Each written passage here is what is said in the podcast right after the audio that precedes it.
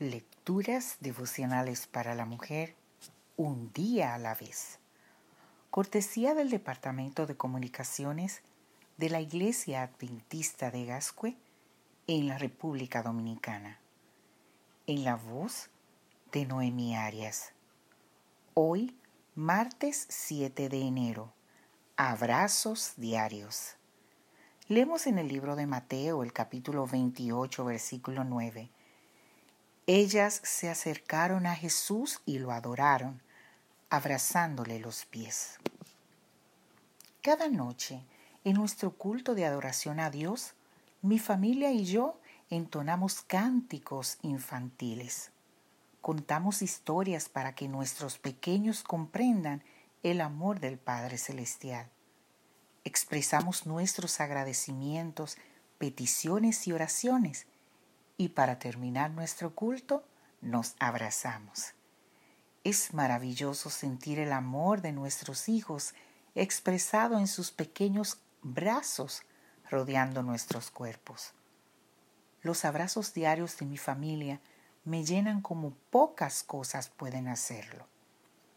En los tiempos bíblicos la gente también se abrazaba. De hecho, uno de los abrazos más emocionantes que menciona la Biblia se encuentra registrado en Génesis capítulo 46. Es un encuentro lleno de pasión entre un padre y su hijo, al que éste había creído muerto durante muchos años y de quien finalmente había sabido que vivía. Anciano ya y con gran expectativa en su corazón, Jacob salió al encuentro de José. Era un sueño hecho realidad. Imagino que el corazón del gran patriarca comenzó a latir con una fuerza inusual, que sus manos temblorosas por su avanzada edad estaban deseando tocar a José, que con los ojos abiertos oteaba el horizonte para estar seguro de no perderse un solo detalle del encuentro. Imagino su rostro de alegría, su mente recreándose anticipadamente en lo que estaba a punto de suceder. Dice la Biblia que cuando llegaron a Gosén, José ordenó que prepararan su carro para ir a recibir a su padre. Cuando se presentó delante de su padre lo abrazó y estuvo llorando largo rato sobre su hombro. Se unieron dos seres en toda su plenitud y se expresaron sin palabras, con el lenguaje del alma, el amor profundo que siente un padre por su hijo y un hijo por su padre.